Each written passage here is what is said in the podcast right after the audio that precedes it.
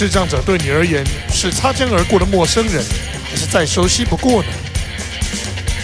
你对视障者的交友、生活以及各种有趣的事情有兴趣吗？欢迎你来到他妈的我只是看不见的节目现场，让我一个全盲的视障者，一个有趣又能学到东西的方式，带你一起走进视障者的内心世界。Hello，各位观众，大家早安、午安 and 晚安。欢迎大家在一天忙碌的开始，亦或是忙碌之中，又或是忙碌之后，回到他妈的我只是看不见的节目现场。好，上礼拜的新春特别节目，我们分享了一些我们过年的时候，OK，我这个遇到的一些事情，OK，很有趣，很神奇。那过年了，大家也开工了。呃，我录音当下的时间是周四，也就是大年的初六，所以是刚开工的第一天。那听到了周围很多的商家哦在放炮，还有这种执执行一些开工的一个仪式，很有趣，然后也蛮有年味的。然后呃，就是最近呢。也收到了我以前服务的单位，OK，邀请我回去担任这个顾问的角色，蛮好的，代表呃我的努力一直有在被关注到，所以这边也要跟每一个有在 OK，就是追踪我、支持我的大家说声感谢。好。讲了一些客套话之后呢，我们就要来回到我们的主题，让高墙倒下吧之二。那让高墙倒下吧之一推出之后啊，得到了一些有趣的回馈。其中一个最棒的回馈就是，OK，终于有一个视障者愿意，OK 跳出来告诉我们，怎么样去跟视障者相处。那我认为这件事情是这样，就是说，我想其实想做的视障者蛮多的，可是知道怎么做，愿意走出来，甚至是说愿意开始真的 OK，就是真的去是付诸行动的人，我想是少数。嗯，那我很幸运是其中之一。也很开心，呃，曾经的这些帮助者们，让我有这样的一个能力跟勇气，踏出来做这件事。好，那我们上次讲了四种视障者最常见的一些 OK 生活的状态。那在这个第二集当中，我不打算继续讲第五种。我打算针对这四种去，OK，更细致的来说。那我来复习一下我之前讲哪四种哈。第一种是，OK，东西在你前面，为什么你不摸？第二种是，我们都在你旁边，如果你需要帮忙，请你告诉我们。但在他旁边的人都在疯狂的跟别人聊天。第三件事，我有说嘛？每改讲的拢每巴都开巴都会，对不对？一肚子火，对不对？就是大家认为传视障者的讯息都需要用语音。第四种也是我认为，呃，这一集会讲最多的事情就是，OK，为什么你不拿手杖？那，嗯，这一集我想要针对。我们都在你旁边呢，OK，你有事情找我们，跟为什么你不拿手杖这两个主题更细致的来去说这样的东西，因为呃，我想第一跟第三种误会啊，它都相对比较好解释，也比较容易被解开，但我们说的第二种跟第四种误会，这个就牵涉到说。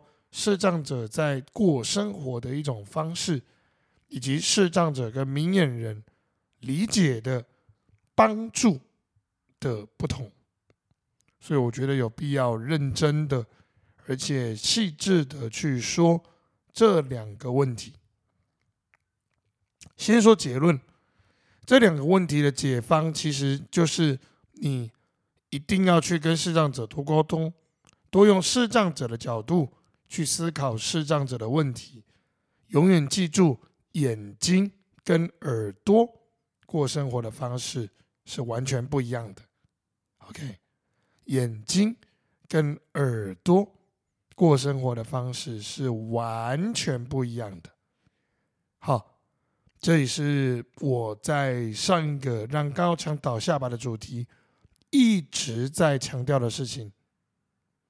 好，那我们就开始进入正题。首先，先说我们在你旁边呢。呃，你需要帮我，你需要帮忙的时候，就来找我们。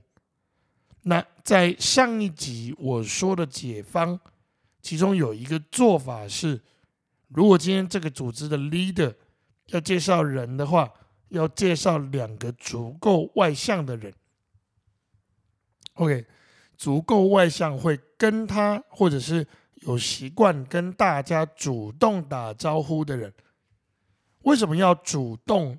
打招呼，或者说足够外向，要两个人，因为这样特质的人有一个共通的问题，就是他们遇到更熟的他们的朋友之后，对于新朋友的关注就会凹塞。然后我在上一次的节目中有跟大家说，你认知的关注跟真正你有在关注他是两件事，对不对？还记得吗？我说到了一个概念，就是说，当你在很专心的跟你旁边的人讲话的同时，随着你的专注力都在他身上，不知不觉间，OK，你的专注力就会被你正在讲话的这个人移开了，你的眼睛不知不觉就会用。余光在注意他。随着时间的推移，如果他再不找你，你就会认为他目前是不需要帮忙的，他的眼睛就离开你了。这没有问题，但往往你在跟人家聊天的时候，你的注意力也会随着眼睛的离开跟着转移。那他真的在呼唤你的时候，你可能就会发生 OK。他叫了你三到四次，你才理他这样的一个状况。如果对于已经跟你们很熟的视障者，那不是问题，OK。但如果今天是一个新的朋友到你们的组织去，哦，那这问题就大了。这个新的视障者会觉得他在这个组织里面不被关心、不被在乎，最初的归属感就消失了。消失了之后，你要再让他回来，那你就必须花更大量的一个力气，更多的一个力气去做这个怎么说呢？去做这个恢复的动作，它会是一个蛮辛苦的过程，甚至有时候视障者或者说视障朋友根本不给你这个机会，他就直接消失了。那我自己会觉得这种状态是蛮可惜的一件事情哦。毕竟视障者都愿意走出来了吼，但他就是因为这样的一个状态，就是说，呃，最终就跟这个组织有一些的隔阂，然后就消失在大家的一个名单里面，这是蛮可惜。我也觉得应该要被。解决的问题，然后好，那你会觉得说，OK，我上一集已经讲的这么清楚，这一集还有什么好展开的？我要告诉你的事情是，就我的经验，怎么样的状态对视障者来说是一个既能够让他感觉到有安全感，同时又不会太烦哦。又不会关心过度的一个这样的一个状态。好，那我们在旁边，你有事可以找我们的这个点，我一开始说到了，说我们可以用距离这件事情来让他弥补眼睛看不见我们的这个问题，对吗？除了这件事之外，OK，你时不时在跟别人说话的时候，有意识的转头看看他，这件事情很重要哦。你转头对于视障者来说，他是知道的，因为声音的方向改变了。当声音的方向改变的时候，他自然就会知道，OK，你其实是有在关心他的。好。你有在关心他，那就他就不会觉得说，OK，我被忽略或者我被怎么样的一个状态。好，那即使你在跟别人讲话，他会知道，OK，其实旁边有人，我也可以确保说，OK，我我去叫他的时候，他是真的会理我的。嗯，那。因为视障者都靠听觉去做这个跟外界有所接触的这样的一个状态，所以这种距离的拉近对他而言就会是一个有意义的事情。如果他今天是后天失明，后天失明又比较可怜的变成全盲，那这件事情就变得很重要。那我会想跟视障者展开来说的事情是，为什么名人会认为，OK，我在旁边，你来找我，有事来找我这件事情是合理的。我还是要再强调一次，就是对于明眼人而言，他们会认为眼睛有在看你，就等于有在注意你。其实连明眼人自身。都很容易因为这样的状况被感觉到孤立。那这种事情是视障的教育机构在教学阶段就没有去给视障者的事情。他们没有给的是两个很重要的观念。第一个是对于明眼人来说，明眼人也是会因为 OK 组织的这种向心力不足。哦，组织的人可能眼神跟他比较没有交流，都各聊各的，他他们都有自己的小圈圈而被孤立。OK，对于有些视障者来说，他会认为这是视障者的专利，但事实是明眼人也是这样，你并没有不一样。好，那第二个特教机构在呃视障者接受帮助没有给他的概念是。有一些场合，其实是你自己就必须提出，你要主动去，OK，我们叫 socialize，就是主动去跟人有交流的需求。像，呃，我去年有机会哦，被邀请去 BMI 这样的一个呃商会去担任贵宾。对于很多全盲的视障者来说，去这样的组织，去这样的一个地方，是会不习惯的。他之所以不习惯，不是因为他不想去跟人接触，他愿意踏出这个脚步，其实对他而言，就代表他已经想要、需要，而且认为有必要去跟人接触。可这样的一个场合，因为他 OK，就是大家都在呃这种怎么说？呃，互相的主动的交流的一个阶段，所以对于视障者来说，他一开始就会无所适从，因为我会往前听，前面的人在讲话，前面的人可能在跟旁边、后面、左边、右边的人讲话，那因为他看不见，他并没有办法很精确的去判断说，OK，我前面我想找的那个人，他可能坐在第四呃第一排，我在第四排。他第一排的人在跟旁边的人、跟第二排同一个位置的人一起讲话，在很多人一起在说话的时候，他是比较难去判断。那在这种需要主动去高官的场合的时候，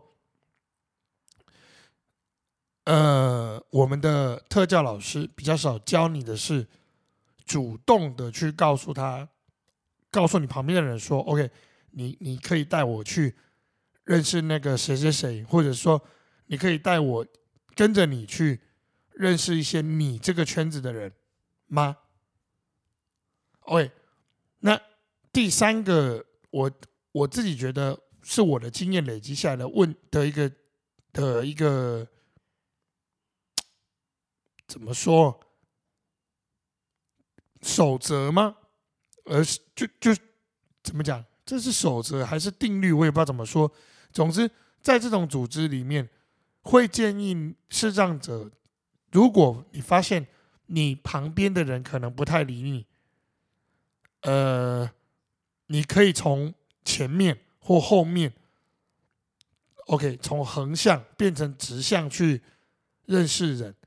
那，呃，然后再来就是不要去在乎别人的观感，有时候适时的站起来动一下是有必要的，因为对于这些新朋友来说，你站起来这件事情是一个呃足以让他们注意的一个方法，因为他们不知道你的下一步会去哪里。对于他们来说，你下一步的每一个动作都意味着有危险的可能。那在这种被忽略的情况的时候，要记得你适时的站起来，绝对不能够是带着情绪。我也站起来，我一转头就走，这样子不是。我会比较希望视障者去做的事情是：OK，站起来，转动你的身体跟头，去听听看。哪一排的讨论最热烈？OK，用打招呼的方式去加入他们这一排的一种谈话。但你加入的同时，请不要去离开你的位置。你如果走离你的位置太远，对于他们这些呃接纳你去的单位来说，会是一个小小的困扰。因为其实你站起来的一个最终目的是。让你旁边的人感觉到，OK，你不只是需要协助，你还希望他能够跟你有一些交流。那他都不跟你交流，你事实上就站起来了。然后，那有一种情况是，旁边的人根本就没在讲话，他可能在做自己的事情。那这种情况，我在呃让高墙倒下巴的第三集会来告诉大家，我会来继续解惑这种。OK，就是误会的一个状态。所以讲了这么多，其实就这个状态来说，我觉得明眼人真的要去好好理解，就是说耳朵它是一个蛮容易被混乱或者是孤立的一个器官。OK，那这样的一种状态，其实对于视障者而言，他是会恐惧的。那为什么我一直强调恐惧这件事？因为他恐不恐惧，跟接下来我要说的为什么他不拿手杖有非常非常正向的关系。还记得我们等一下会复习一下，然后就说大家还记得我上周说不拿手杖的这个状态，视障者会因为哪？三种状态不拿手杖，不知道大家还记不记得？好，不过没有关系，我先把这个部分结束掉，我们后面再来讲这个事情。会，所以这种呃，我们在旁边，你有事可以找我们，有没有更好的说法？我会建议你改成这样。哦，我在你旁边等一下，或许会有朋友来。我会跟他讲话，但我一定在，所以有事你需要帮忙，请找我。你会觉得为什么要讲这么大一串？这么大一串内容，其实传达了很多讯息哦。我再说一次这句话的讲法哦。我会在你旁边，等一下，我有一个朋友可能会来找我，我可能会跟他聊一下，但我一定在。如果你需要我帮忙。不用客气，请你找我。他传达了几种讯息。第一个，也是最确定的，就是无论如何，我都在你哪里旁边。好，至于旁边多远，在等一下的，在应该是不是等一下了哈？下一集怎么样去建立视障者的在组织里的安全感这个事情，我会很细致的来告诉你视障者建立安全感的方式。嗯。这也是大家会造成误会的地方。好，第一个讯息是我会在你旁边。第二个讯息是，等一下会有人出现，我跟你的互动会减少。但是，你很肯定的告诉他，我一定会帮助你。你找我就，你有事情找我就对了。好，所以这个东西会间接的去告诉他一件事。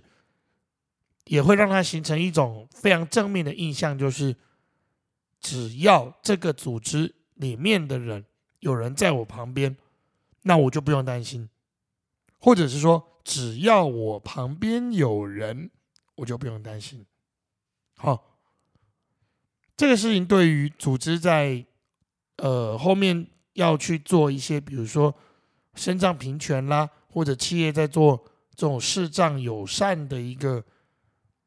呃，过程中蛮重要的，它是一个很重要的概念，永远要让视障者知道，尤其是视障者了哈，其他障碍者当然有他们的需求，但因为我这个节目主要还是针对视障多一些，永远要让视障者知道一件事，就是，OK，不论如何，只要我这里有人在你旁边，他都一定会帮助你。那这个对于组织的。印象的建立就很重要了。如果你一直告诉他都有人帮助你，但每次在他旁边的人都不断的 OK 去对他的这种精神层面上的东西不去照顾，甚至会造成一些精神层面的损伤。那你要去强调你会帮助他，我觉得不要说是这样了，换一个角度，换做你是。这样的一种人，你会接受吗？好，这样子这个议题我们就讲完了。好，我们就接下来去讲第二个议题：为什么你不拿手杖？好，我们很快的复习一下。我上一个让高强倒下的专题讲到说，视障者敢不拿手杖有三个很深层次的原因。第一个原因是。这个环境对他而言是安全的。OK，第二个原因是这个环境里面的人带他的人哦，对他来说是可信任的。第三个也是最重要的原因，这个环境所有的突发状况，他是有把握的。OK。有这三个深层次的原因作为基础，视障者就敢不拿手杖。那这三个深层次的原因，如果我们要用很简单的两个字来形容，它就叫信任。OK，他对这个组织或者说这个环境是有信任感存在的。所以他敢放下，或者说他敢收起，帮助他探索环境的手杖。OK，那这样的一个东西，或者说这样的一个情况，我上 我上一集说到说，对于组织的负责人，你是应该开心的，但与此同时。我也会提醒这些组织的呃领导人，需要做到几件事。第一，不要去破坏视障者的信任关系。你要破坏这种信任关系非常简单，你只需要做到一件事：你离开的时候，有人椅子没靠，让他多撞几次，甚至是让他摔倒。那我告诉你，这个信任就消失了。你后面要看他把手杖收起来就困难了。那视障者不收手杖，其实就意味着他对于周围是有防备心的，那你要跟他有更进一步的相处，其实就会是困难的了。好，所以对于你接近视障者来说，他敢不敢收手杖，是他能不能信任你的第一步。这一步都做不到，你要跟他很近的去相处，那我跟你说难了，太难了。这种事连视障者的家人都做不到，家人甚至会跟他说：“OK，你就算跟我们出去，你都要拿着手杖。”但他并不知道的是，视障者敢不拿手杖，这本身就是一个对你的信任，这本身对你而言是一个非常深的信赖关系。他必须要有非常大的勇气，才能做到这样的事情。好，所以。当视障者敢在你面前把手杖收起来的时候，你是应该开心的。但与此同时，你也要更注意他周围环境的变化。好，我再把话题拉回来。我刚刚说不要去破坏视障者的信任关系，对不对？东西能够固定就尽量固定位置。OK。能够这种椅子类的东西能靠进去就尽量靠进去。哦，有一些视障者他本身已经没有很没自信了，那你还让他东撞一下西撞一下，他好不容易建立的信任感就消失了。嗯。第二个我要提醒这个组织领导人或者是有机会跟视障者近距离相处的朋友的第二件事情是，如果这个环境。确实出现了他没有掌握到的东西，譬如说一个室内的建筑物，OK 正在打蜡，某个区块正在打蜡，那当然打蜡是闻得到的，可是如果今天他是即将开始打蜡，有一个告示牌在那边禁止大家过去的时候，像这样的情况，你就必须。事先的让视障者知道，嗯，那还有一种情况是，可能这个环境有临时的障碍物，比如说推车、小桌子，OK，或者是像我们教会里面最常发生就是 OK，有人生日办这种 buffet，那视障者去上厕所的时候，他回来刚好赶上了，他回位置刚好赶上了外汇到了。有那个外汇的推车，有那个饮料的箱子，会临时出现在那边。那这个时候，请环境中的朋友们，或者是带他的朋友们，一定要事先告诉他。OK，那告诉他的方式有几种，一种是直接就告诉他：“哎，这里有障碍物，我带你过去。”好，那如果是让者拒绝你带，那就就放他去吧。好。因为你已经做了，或者是尽到了一个告知的义务，所以该做的事你都做了哈。第二种说法是，OK，地上有箱子，我可以带你过去吗？这是比较专业，同时比较尊重的问法。那有些人会采取呃比较不可取的措施，就是 OK，伸手去抓他。永远要记住。哦你面对视障者，在没有发出声音前，不要，千万不要伸手去碰他，除非你跟他足够的熟，你确定这个碰他没事，或者是你确定他并不是在找东西、找路。好，我好多次就遇过有一些好心的路人，他为了带我躲开障碍物。从我的后面把我一拉，然后我就偏离了我习惯的路径，让我要花很长的时间去把这个路径找回来。那这个问题也是让高墙倒下吧这个系列中会很详细的告诉你的。不过我应该会拉到第四集再来说，就是视障者是怎么样学会找路、认路、认识环境。这样的一个事情，好。总之，不过在这集你就记住，在还没有出声音让视障者知道你的存在的时候，请你不要伸手去拉他，这是一件非常危险的事情。OK，好，我想我们嗯，其实已经展开的把这两个东西解释的非常清楚。那我再重复一次这个结论：明眼人永远要记住，OK，眼睛跟耳朵是两个完全不同的接收讯息器官。眼睛它可以接收的资讯是多样的，OK，它可以处理的资讯也是多样的。耳朵它可以接收的资讯是多方向的，但它能够同时处理的资讯。不见得是多样的，同时耳朵是一个蛮容易被搞混的器官。那对于常常要靠耳朵去生活的视障者来说，有时候你不经意的一句话，比如说 “OK，我在这里，你有事情可以找我，我在你旁边，有事你可以找我。”像我在教会的有些长辈很可爱，他们都会叫我“哦，文谦”，然后直接就靠过来这样子。握握我的手啦，抱抱我啦，都有。甚至有那个长辈会，就是他身上有很明显的香水味，他会故意扇香水给我闻，让我知道他就在我附近。这也是一个方式。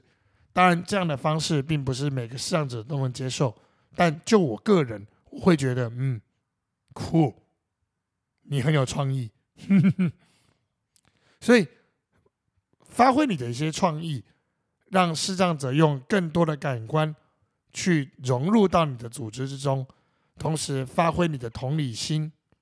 OK，多想一点点，多思考一些些，让视障者在你的组织里面产生更深刻的信任关系与归属感。我相信这些视障者愿意加入到你组织的视障者，绝对能够为你的组织带来许多正面的效益。他能从你们身上得到许多有趣的，你们也会很开心，认识了一个这么特别、OK 生活方式这么跟你们不一样的新朋友。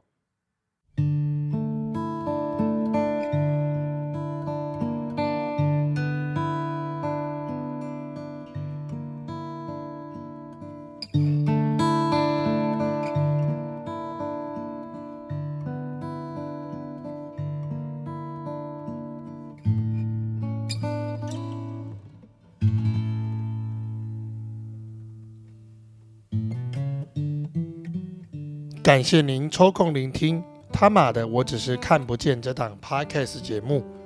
欢迎您将这个节目分享给您身边更多的亲朋好友。您的每一个分享都在为社会共荣尽一份心力。同时，欢迎您追踪我的粉砖罗文谦大冒险以及 IG PAUL 八四零二零六，来看看更多我的生活大小事。若对这个节目有任何想法或建议，都欢迎您直接告诉我，让我们下集再见。